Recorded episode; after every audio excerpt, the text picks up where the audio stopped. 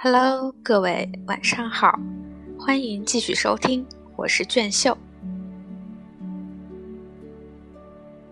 母亲死后，她成了孤家寡人，她没有朋友，她以前也没有朋友。有时有过几个女人，她让他们到蒙帕纳斯去干活儿；有时她也有不干活儿的女人，她不让他们去干活儿，至少起初是这样。有时有些男人，他们为他付账，他生活在彻底的孤独状态下。这孤独随着人渐渐老去，更加孤苦无告，日甚一日。他本来是一个流氓，所求不多，在他四周，看起来他很可怕。不过就是这样。对我们来说，他的真正统治已告结束。他救灾算不上匪徒。他是家中的流氓，撬柜的窃贼，一个不凶器杀人的杀人犯。他也不敢触犯刑律。那类流氓坏蛋，也就是他这副腔调，十分孤立，并不强大，在恐慌中过日子。他内心是害怕的。母亲死后，他过着离奇的生活。那是在图尔，他认识的人，无非是咖啡馆了解赛马内幕消息的茶房。和在咖啡馆后厅赌扑克的酒客这些人，他开始变得很像他们，酒喝的很多，撇着嘴，两眼充血。在图尔，他一无所有，两处财产早已出清，什么都没有了。他在我母亲给他租的一间贮藏室里住了一年，睡沙发睡了一年，住进来，人家是同意的，住了一年，一年以后。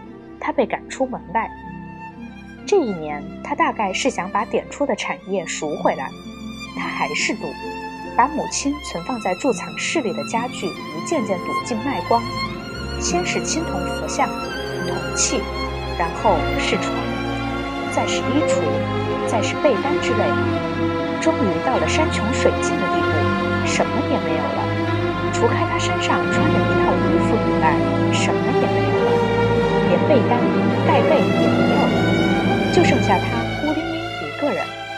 一年过去，没有人再放他进门。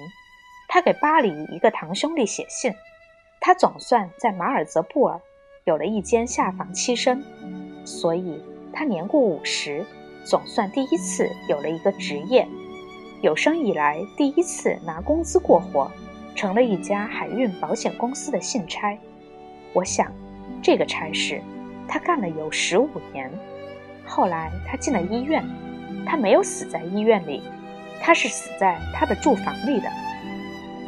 我的母亲从来不提他这个儿子，他从来也不抱怨，他绝不向任何人讲到这个撬开橱柜偷东西的贼。对这种母爱来说，那就仿佛犯有某种轻罪一样，他把它掩盖起来，不外露。不像他那样了解他儿子的人，当然认为他不可理解，不通人情，而他也只能在上帝面前，只有在上帝面前了解他的儿子。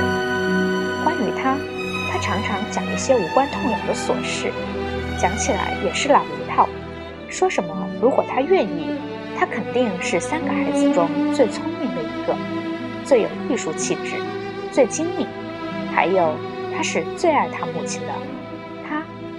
定他也是最理解他的。他常常说：“我简直不明白，一个小孩竟是这样，有这样的直觉，有这么深的情感，简直不可思议。”我们后来还见过一面，他也曾告诉我我的小哥哥是怎么死的。他说：“死得太可怕了，我们这个兄弟糟极了，我们的小保罗。”